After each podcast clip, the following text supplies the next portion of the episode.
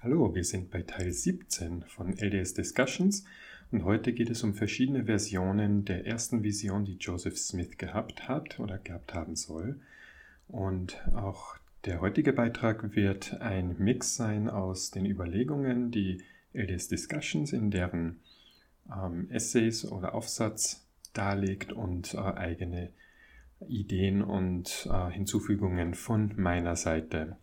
Ja, als ich um die Jahrtausendwende auf Mission war, war in den Missionarslektionen die erste Vision der Eckpfeiler der Lektionen über die Kirche. Während es in der frühen Kirche nicht so war, ist die erste Vision zu einem Symbol für den Anspruch der Kirche geworden, die einzig wahre und lebendige Kirche zu sein.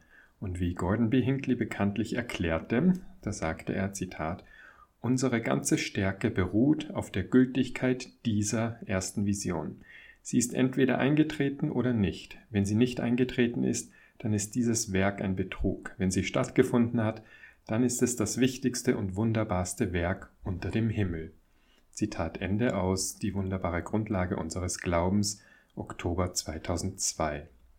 Ja, aus den Abhandlungen zu den Evangeliumsthemen, den bekannten Gospel Topic Essays, heißt es zu Beginn, Zitat, Joseph Smith berichtete, dass Gott Vater und Jesus Christus ihm in einem Wald in der Nähe seines Elternhauses im Westen des Bundesstaates New York erschienen waren, als er etwa 14 Jahre alt war. Beunruhigt wegen seiner Sünden und unsicher, welchen Weg er geistig einschlagen sollte, bemühte sich Joseph Smith um Führung. Er besuchte Versammlungen, las in der Heiligen Schrift und betete. Als Antwort erhielt er eine himmlische Kundgebung. Smith erzählte bei mehreren Anlässen von der ersten Vision und hielt sie schriftlich in der uns bekannten Form fest. Es gibt vier verschiedene Berichte über die Vision, die er entweder selbst verfasst oder von Schreibern hatte aufzeichnen lassen. Da heißt es, im Laufe seines Lebens veröffentlichte Smith zwei Berichte über die erste Vision. Der erste, heute bekannt als Joseph Smith Lebensgeschichte, wurde als heilige Schrift in die köstliche Perle aufgenommen und ist somit der bekannteste Bericht. Die beiden unveröffentlichten Berichte, schrift, äh, schriftlich festgehalten in Joseph Smiths frühester Autobiografie und einem späteren Tagebuch, gerieten in Vergessenheit, bis Historiker, die für die Kirche Jesu Christi der Heiligen der letzten Tage arbeiteten, sie in den 1960er Jahren wieder entdeckten und veröffentlichten. Seit dieser Zeit sind diese Dokumente immer wieder erörtert worden, mal in Zeitschriften der Kirche, mal in Werken, die in einer kircheneigenen oder der Kirche nahestehenden Druckerei gedruckt wurden, mal an anderer Stelle von Wissenschaftlern, die der Kirche angehören. Zitat Ende. Natürlich ist es, wie bei allen Themen, die wir behandeln werden, viel komplizierter, als es dargestellt wird. Als ich in den 1990er Jahren in der Kirche sozialisiert wurde und 1999 auf Mission ging, gab es keine Erwähnung von mehreren Berichten über die erste Vision, noch gab es irgendwelche Hinweise auf die Diskrepanzen innerhalb dieser Berichte. Wir werden nicht auf alle Berichte eingehen, sondern uns auf die vier wichtigsten Berichte konzentrieren, die direkt von Joseph Smith überliefert wurden. Einmal der Bericht von 1832, handgeschrieben von Joseph Smith. Selbst war dies der früheste Bericht, der in einem Art Manuskriptbuch geschrieben wurde, aber bis in die 1960er Jahre nicht öffentlich bekannt war. Dann der Bericht von 1835. Dies ist eine Nacherzählung der ersten Vision von Joseph Smith an Robert Matthews, niedergeschrieben von Warren Parrish im November 1835. Es ist eine kürzere Nacherzählung der ersten Vision, führt aber die Idee von zwei Persönlichkeiten ein. Der Bericht von 1838 diese als offizielle Version angenommene Fassung ist in der Geschichte der Kirche enthalten und wird in allen verwandten Materialien und Kirchenhandbüchern verwendet. Und der Bericht von 1842, auch bekannt als der Wentworth-Brief, dieser Bericht wurde als Antwort auf die Bitte des Herausgebers des Chicago Democrat, John Wentworth, um Informationen über die Heiligen der letzten Tage geschrieben und 1842 in der Times and Seasons abgedruckt. Ja, es gibt aber keine zeitgenössischen Erwähnungen des Auftretens der ersten Vision. Ein Thema, das wir bei einer Reihe von Fragen zur Kirchengeschichte sehen werden, ist, dass viele der Geschichten, die uns heute erzählt werden, nicht zu dem Zeitpunkt erzählt wurden, an dem sie sich ereignet haben sollen, obwohl andere grundlegende Ereignisse der Kirche in vielen zeitgenössischen Berichten sehr detailliert beschrieben werden. Bei der ersten Vision behauptete Joseph Smith, diese Vision im Jahr 1820 erlebt zu haben.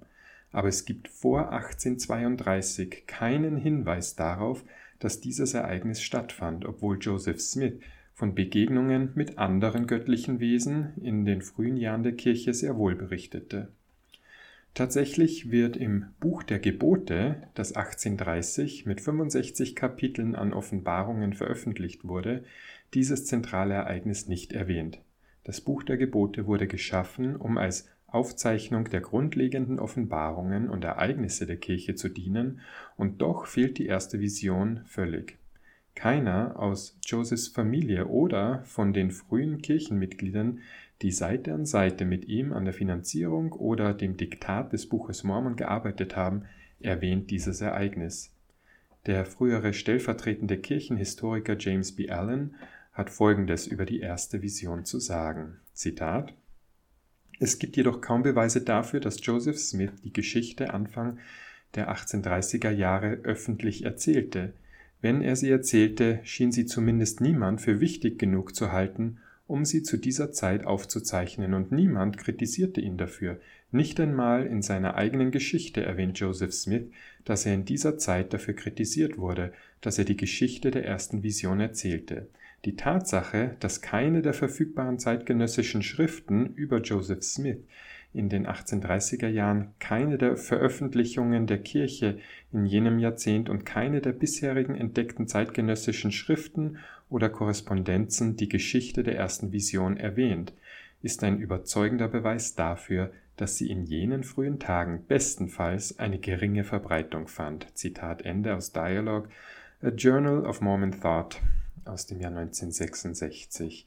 Joseph Smith schrieb seinen ursprünglichen Bericht über die erste Vision im Jahr 1832 und wiederholte die Geschichte auch 1835 und 1838. Keiner dieser Berichte wurde in den offiziellen Kirchenmaterialien gedruckt, bis der Bericht 1842 in den Wentworth-Briefen veröffentlicht wurde.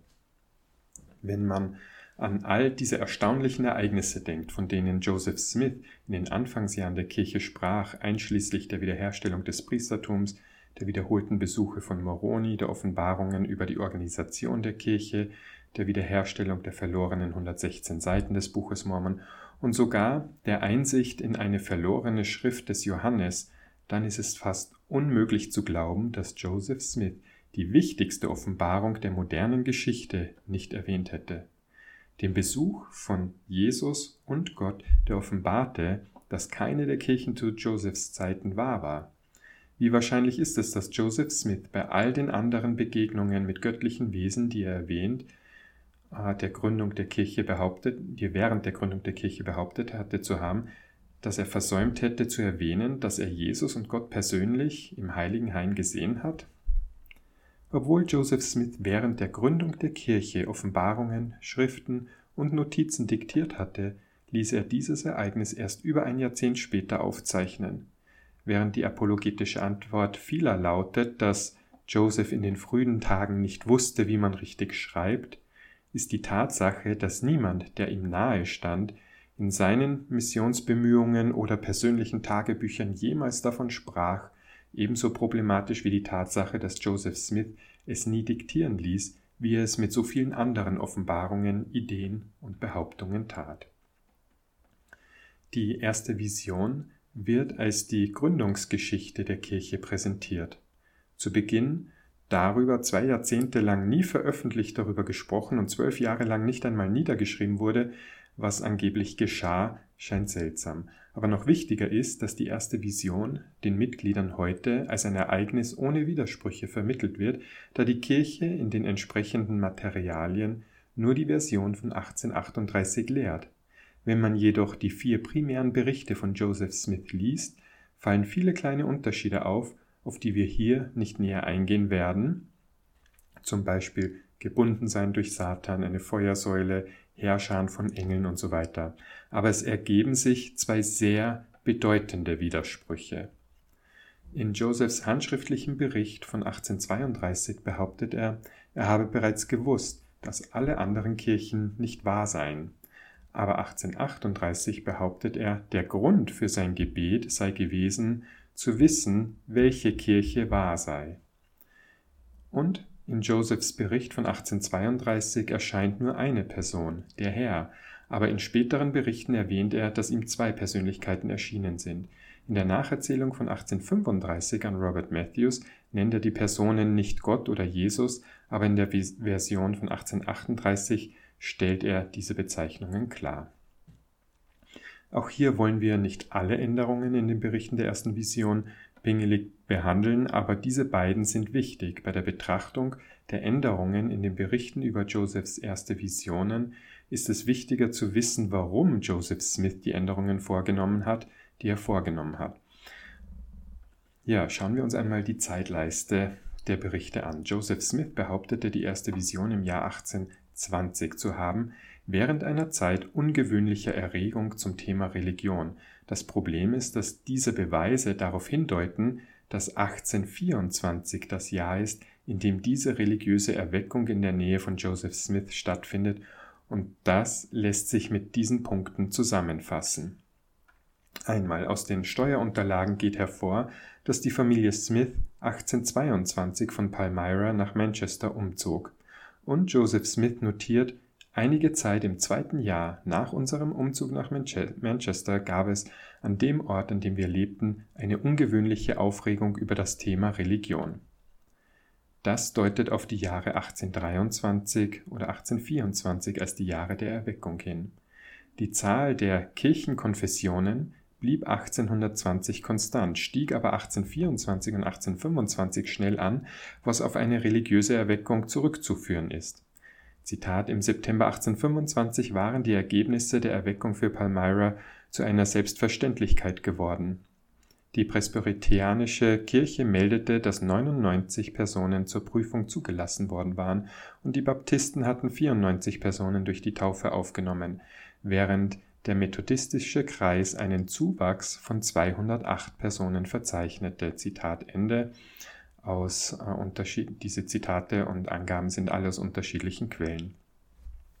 Alexander Campbell, ein baptistischer Geistlicher, der den Zweig der Campbelliten leitete, aus dem Sidney Rigdon hervorging, schrieb am 1. März 1824 über eine Erweckung im Staat New York folgendes: Enthusiasmus blüht. Ein Mann wurde im Schlaf durch eine nächtliche Vision geweckt, ein anderer Mann hört eine Stimme in den Wäldern, die sagte, Deine Sünden sind dir vergeben, ein dritter sah seinen Erlöser am Mittag zu den Wipfeln der Bäume herabsteigen. Zitat Ende. Schließlich gibt es keine Berichte über eine Erweckung im Jahr 1820, wohl aber über Erweckungen vier Jahre zuvor und vier Jahre später. Ein weiterer signifikanter Mangel an Information über eine Erweckung im Jahr 1820 liegt im Bereich der religiösen Presse. Die konfessionellen Zeitschriften jener Zeit waren voll von Berichten über Erweckungen, einige widmeten ihnen sogar eigene Abschnitte. In diesen Publikationen wurden mehr als ein Dutzend glühender Berichte über die Erweckung in Palmyra im Winter 1816 und 17 veröffentlicht. Auch die Erweckung von 1824 bis 25 wird in einer Reihe von Berichten behandelt. Diese Zeitschriften berichten zwar eifrig über Erweckungen in der Zeit von 1819 bis 1821, erwähnen aber keine einzige Erweckung in der Gegend von, Mal von Palmyra während dieser Zeit. Es ist unglaublich, dass jede der Konfessionen, die Joseph Smith als von einer Erweckung im Jahr 1820 betroffen schildert, das Ereignis völlig übersehen haben kann. Selbst die Zeitung von Palmyra berichtet zwar über Erweckungen an mehreren Orten im Staat, erwähnt aber weder 1819 noch 1820 irgendeine Erweckung in Palmyra oder Umgebung. Die einzige vernünftige, vernünftige Erklärung für dieses massive Schweigen ist, dass es 1820 in der Gegend von Palmyra keine Erweckung gab.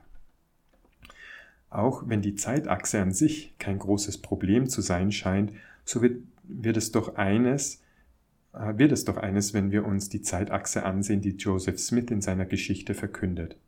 Im Jahr 1820 erlebt Joseph Smith die erste Vision, wie in diesem Abschnitt beschrieben, gefolgt von der Heimsuchung durch Moroni im Jahr 1823. Wenn die erste Vision im Jahr 1824 stattfand, was mit den Erweckungen in seinem Gebiet übereinstimmen würde, dann ist der Besuch von Moroni fehl am Platz. Aufgrund der zeitlichen Abfolge muss die erste Vision in das Jahr 1820 gelegt werden, aber die Beweise passen nicht zu seiner Zeit, in der es eine ungewöhnliche Erregung zu dem Thema Religion gab. Ja, die wichtigste Änderung in den Berichten über die erste Vision ist die Entwicklung von einer Person, dem Herrn, in der Version von 1832, hin zu einer Sichtweise, die sowohl Gott als auch Jesus in der offiziellen Nacherzählung von 1838 sieht. Diese Änderung ist von entscheidender Bedeutung, denn die Entwicklung von einer trinitarischen Sichtweise zu einer Vielzahl von Göttern ist etwas, an dem Joseph Smith auch außerhalb der ersten Vision arbeitet, aber aufgrund dieser Entwicklung müssen sich die Berichte ändern, um miteinander in Einklang gebracht zu werden. Wenn wir uns die erste Vision von 1832 ansehen, stimmt sie sowohl mit dem Buch Mormon als auch mit dem damaligen Material der Kirche vollkommen überein.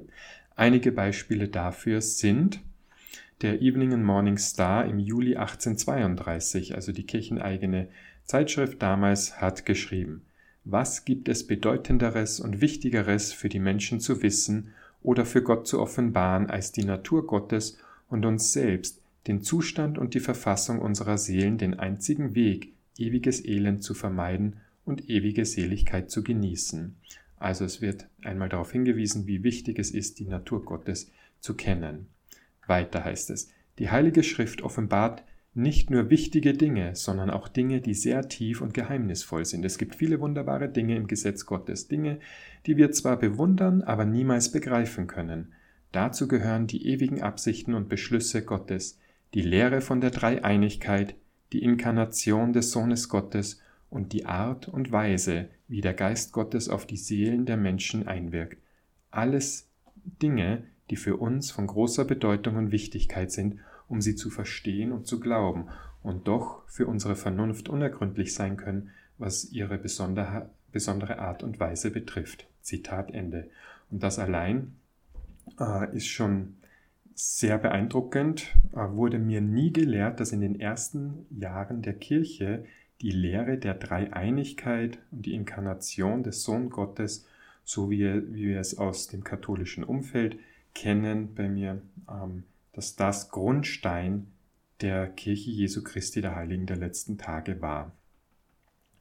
Ja, in Lukas 10,22 liest man in der King James Bibel, alles ist mir von meinem Vater übergeben und niemand weiß, wer der Sohn ist, als nur der Vater, und wer der Vater ist, als nur der Sohn, und wem der Sohn ihn offenbaren will.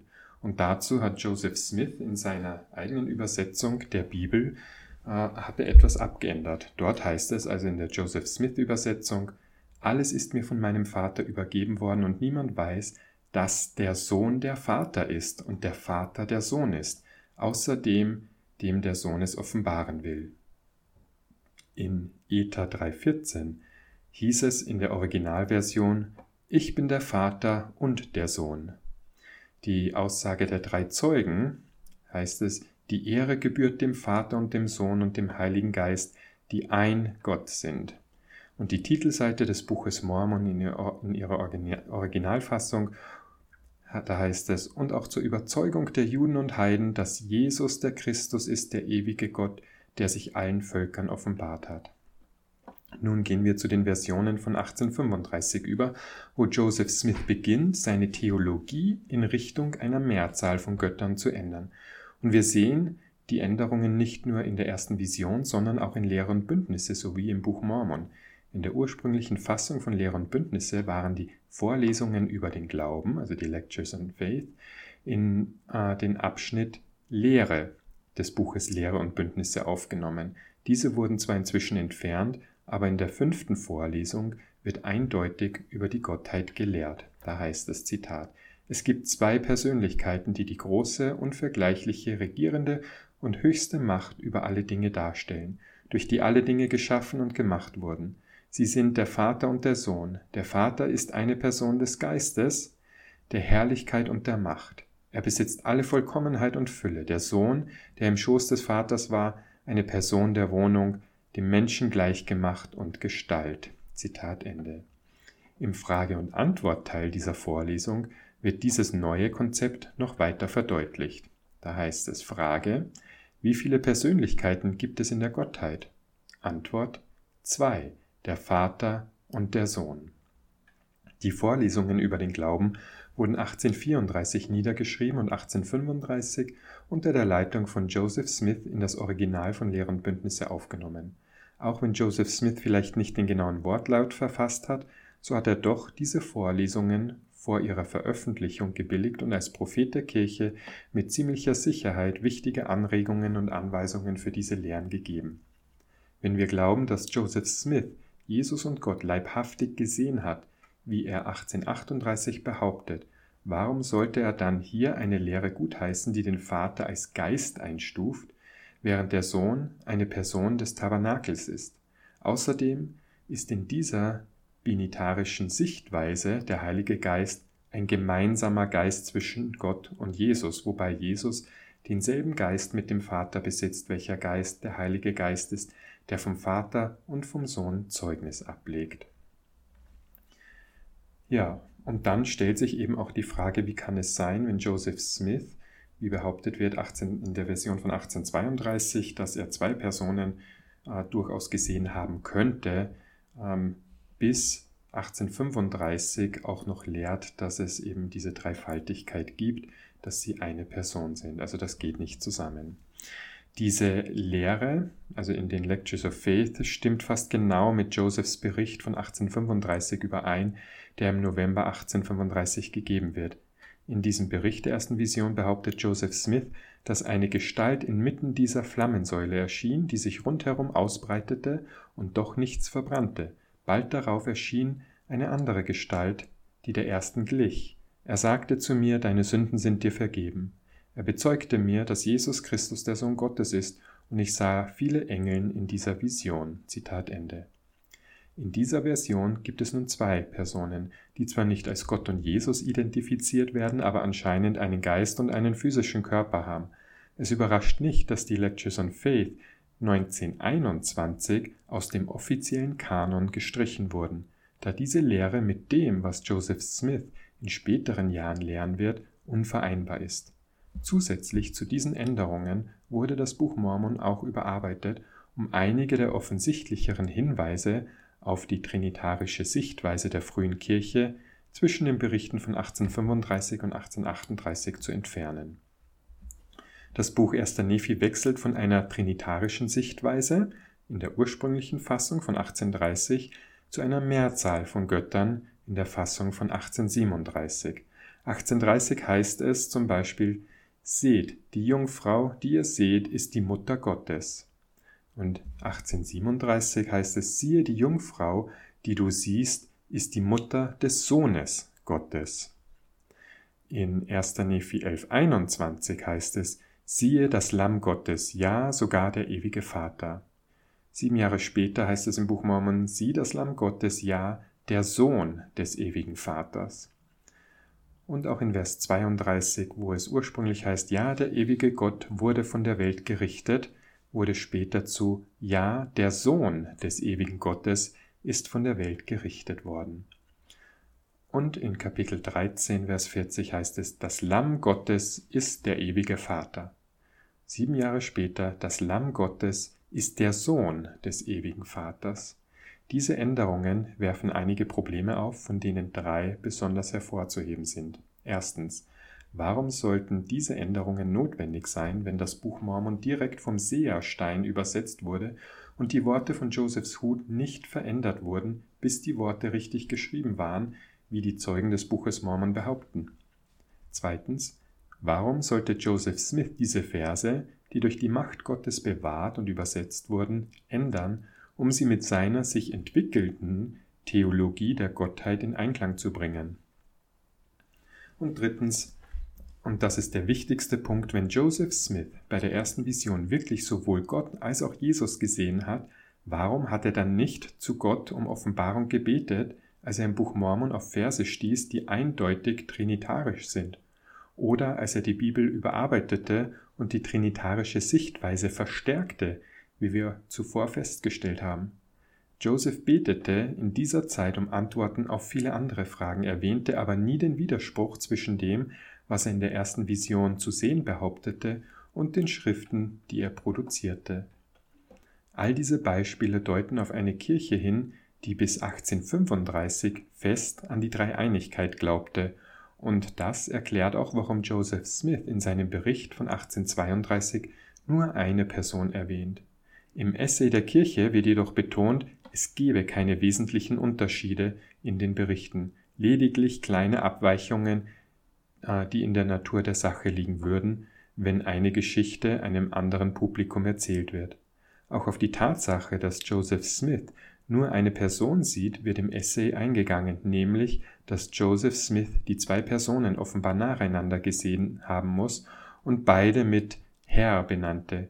Das allein ist schon etwas unglaubwürdig, aber der Essay ignoriert Daten, die wesentlich sind und den Schreibern bekannt sind, nämlich, dass in anderen Schriftstücken Joseph Smith von der Dreifaltigkeit ausgeht und diese als Gottes Natur anerkennt und lehrt.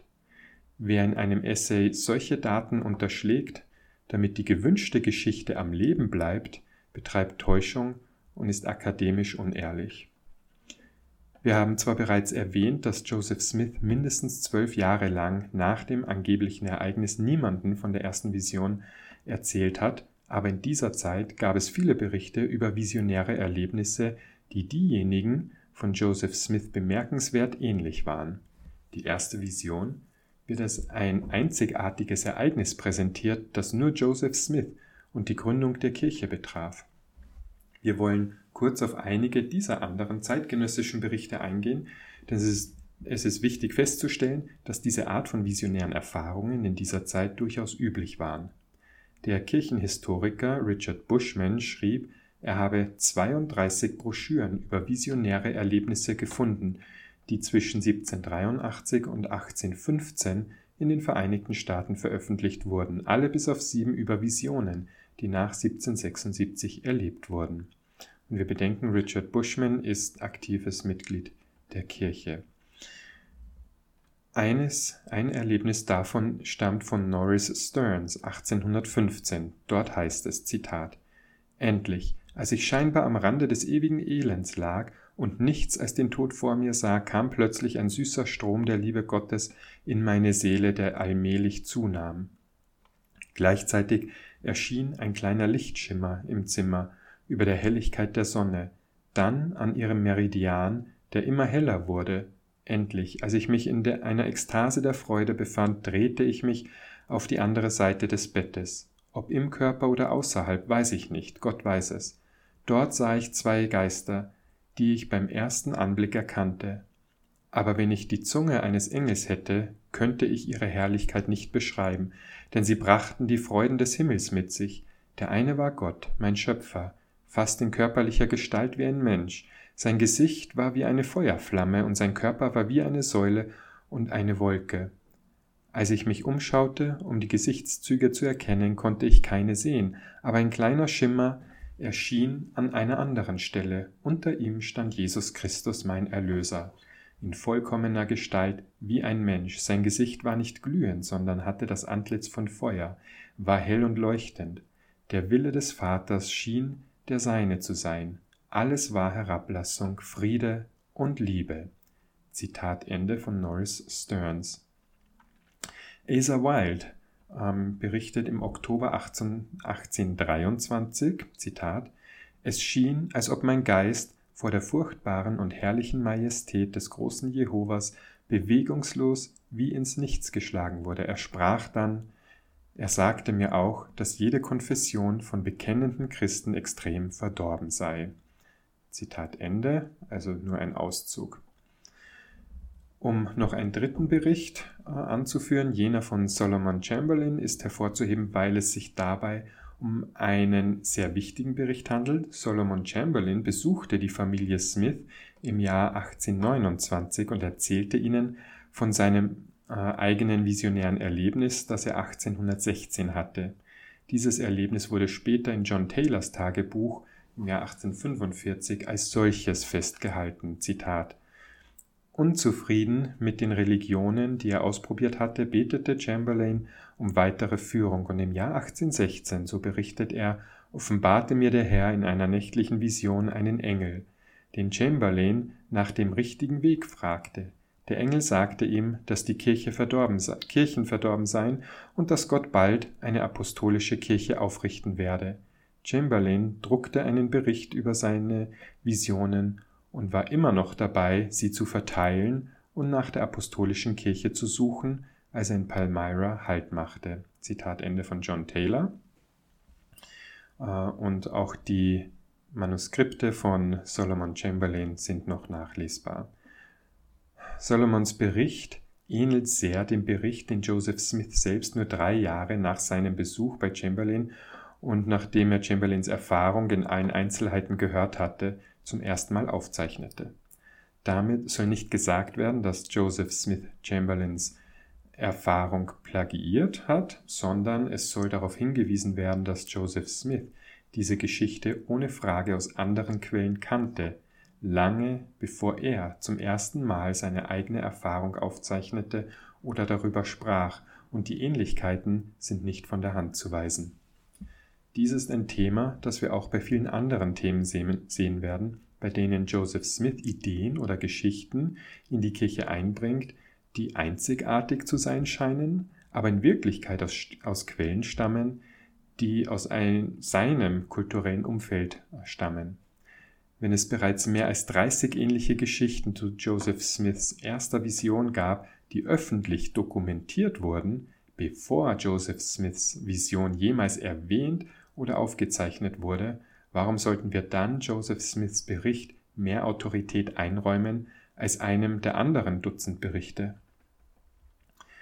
Die, äh, der offizielle Essay der Kirche behandelt einige der häufigsten apologetischen Antworten auf diese Frage, ähm, und andere Fragen so, dass wir sie hier hervorheben können. Aus dem offiziellen Essay der Kirche heißt es, Zitat, es gibt jedoch Dokumente, die Joseph Smiths Aussagen über die Erweckungsbewegung be belegen. Die Gegend, wo er wohnte, war für ihren religiösen Eifer bekannt und zweifellos eine der Hochburgen religiöser Erneuerung.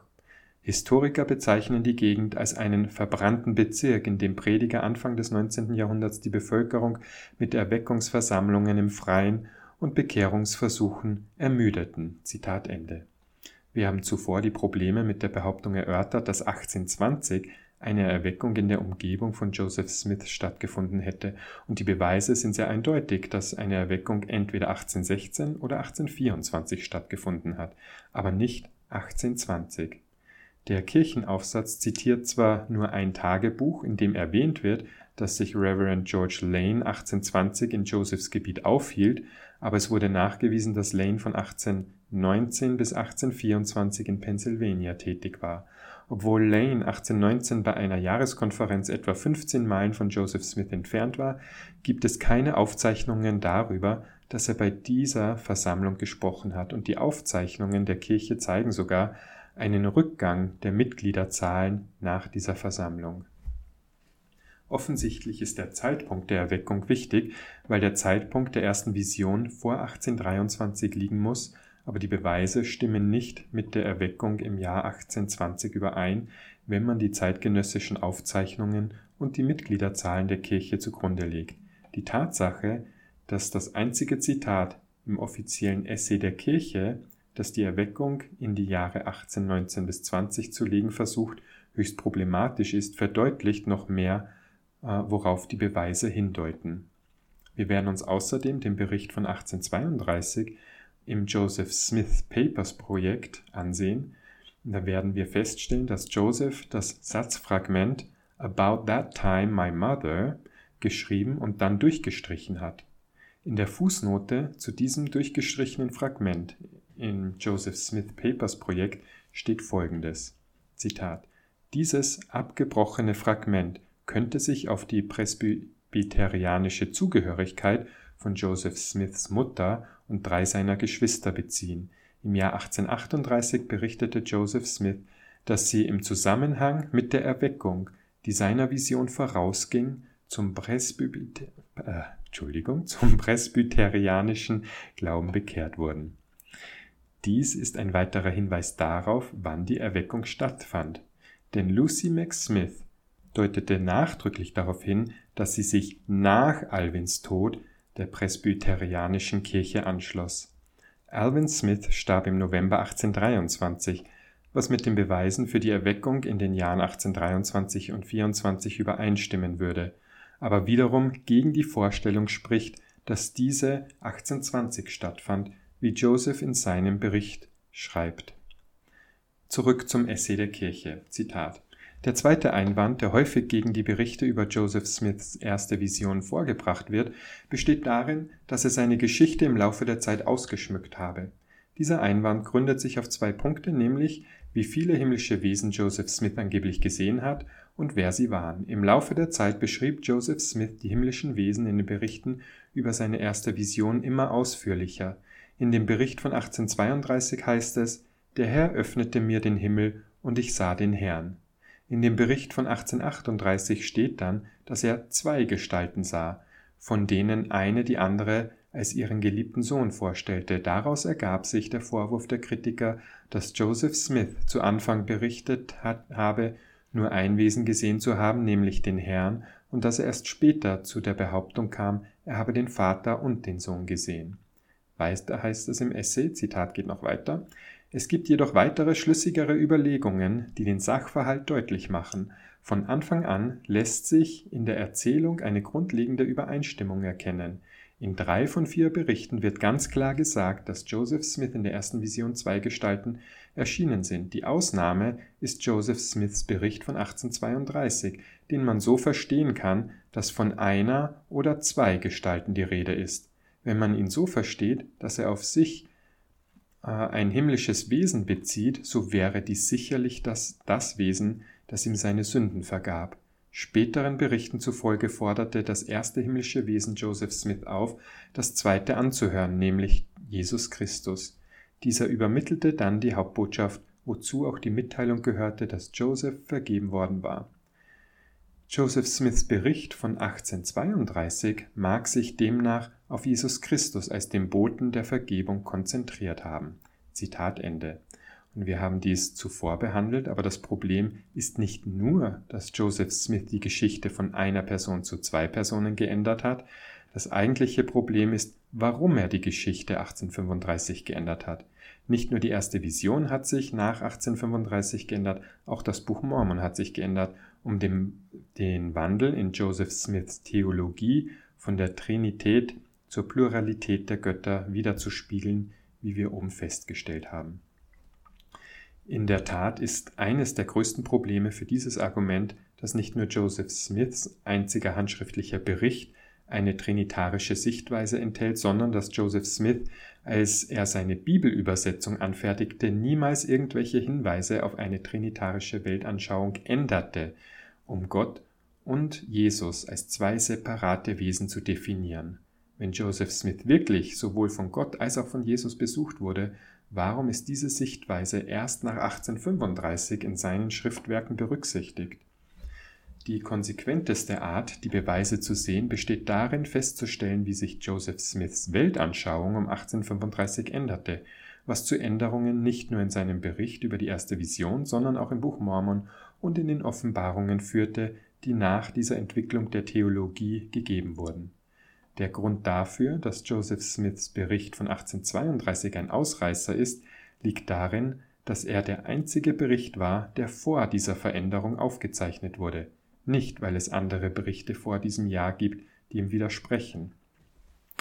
Ein weiteres Argument, das Kritiker in Bezug auf die Ausschmückung von Josephs erster Vision in weiteren Berichten anführen, ist nicht nur, dass der Text umfangreicher und detaillierter geworden ist, wie wir bei der Wiederherstellung des Priestertums sehen werden, decken sich die verschiedenen Berichte mit Zeiten, in denen die Autorität von Joseph Smith in Frage gestellt wurde. Und auch aus soziologischer Sicht kann man sagen, dass der Wahrheitsgehalt in einem ersten bzw. im frühesten Bericht über ein Ereignis äh, am höchsten ist und je mehr Zeit vergeht, äh, Details eigentlich immer mehr ausgeschmückt werden, die aber nicht mehr an die Realität herankommen.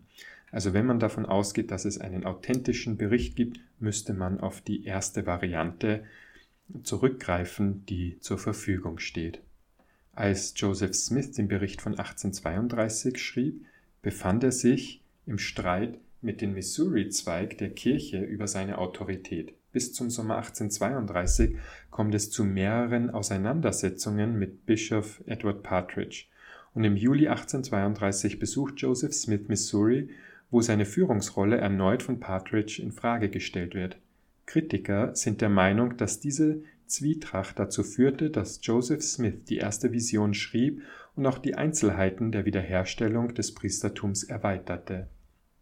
Als der Bericht 1838 verfasst wurde, hatte Joseph Smith gerade eine der größten Herausforderungen in seinem Leben hinter sich. Im November 1837 war Joseph Smiths Bank, die Kirtland Safety Society, zusammengebrochen, was viele frühe Mitglieder, äh, wodurch äh, viele frühe Mitglieder ihr gesamtes Geld verloren hatten. Im nächsten Monat exkommunizierte die Kirche 28 frühe Mitglieder, darunter einen der drei Zeugen, Martin Harris. Im Januar 1838 flohen Smith und Sidney Rigdon aus Kirtland und nur wenige Monate später, am 12. Äh, April 1838, wurde der Mitbegründer der Kirche Oliver Cowdery exkommuniziert, nachdem er sich über Josephs außereheliche Beziehung zu Fanny Alger beschwert hatte der Bericht von 1838 wurde als Teil der neuen Geschichte der Kirche aufgenommen, die nur 15 Tage nach Cowderys Exkommunikation begann und Joseph Smith erlaubte, seine Autorität wiederherzustellen, nachdem so viele wichtige Mitglieder nach dem Zusammenbruch in Kirtland die Kirche verlassen hatten oder exkommuniziert worden waren. Diese Details sind nicht nur für die erste Vision wichtig, sondern auch für andere Bereiche, die wir behandeln werden, wie etwa die Wiederherstellung des Priestertums, bei der die Details, die uns heute gelehrt werden, tatsächlich rückwirkend in die Geschichte und in die Offenbarungen eingefügt wurden. Jahre nachdem die Ereignisse angeblich stattgefunden haben. Während die Kirche die Idee der Ausschmückung herunterspielt, geben uns die tatsächlichen Aufzeichnungen ein besseres Verständnis dafür, wie sich die Geschichte entwickelte und warum Joseph Smith die Änderungen vornehmen musste, die er vornahm. Ja, und damit kommen wir auch schon zum Fazit. Wie eingangs erwähnt, ist die erste Vision der Eckpfeiler bei den Missionarslektionen. Sie lehrten mich den korrelierten Bericht von 1838, den wir jetzt alle als die offizielle Version kennen. Aber wenn man ihn mit den anderen Berichten vergleicht, gibt es einige sehr problematische Diskrepanzen, die in den Essays der Kirche oberflächlich weggewischt werden. Ein weiteres Thema, auf das wir später eingehen werden, ist die Art und Weise, wie die Kirche versucht hat, die Version von 1832 zu unterdrücken, als sie in Joseph Smiths Letterbook, also dem Manuskriptbuch, entdeckt wurde. Joseph Fielding Smith, damals Geschichtsschreiber der Kirche, ah, das war so um 18 in den 1820er, 30, äh, 1920er, 1930er Jahren, ähm, er wusste, dass die Version von 1832 so problematisch war, dass er die Seiten aus dem Buch herausschnitt. Das macht deutlich, dass ihm bewusst war, was für ein Problem sie verursachen, was im Widerspruch zur Aussage im Essay steht, dass es keine problematischen Abweichungen in Berichten der ersten Vision gebe.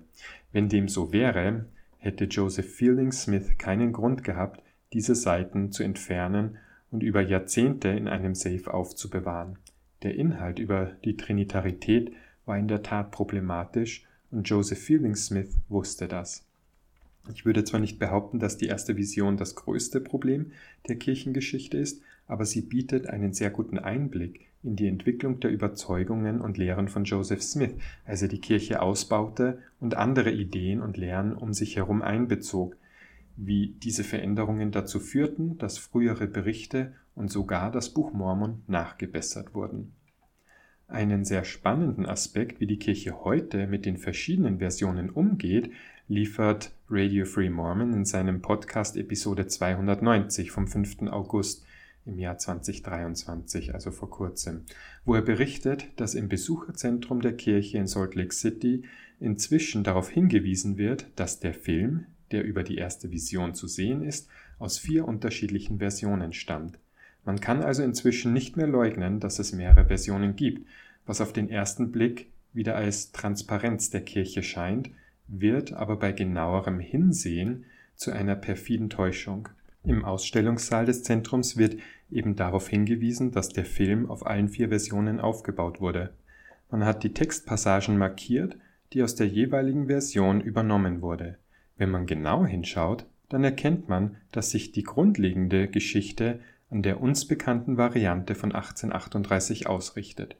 Tatsächlich sind es nur belanglose Nebensätze, die sich auch in den anderen Varianten wiederfinden, die man als Elemente aus der ersten Niederschrift der ersten Vision verwendet hat.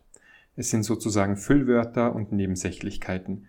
Von den Widersprüchen wird nichts übernommen, damit das gängige Narrativ beibehalten werden kann. Es wird also behauptet, dass alle vier Varianten als Basis dienen, wenn dies in Wahrheit auf den Inhalt und die Diskrepanzen gar nicht zutrifft. Eine ehrliche Aufarbeitung sieht anders aus. Ich danke fürs Zuhören und wir werden beim der nächsten Episode dann das bereits angesprochene Thema der Wiederherstellung der, des Priestertums genauer anschauen.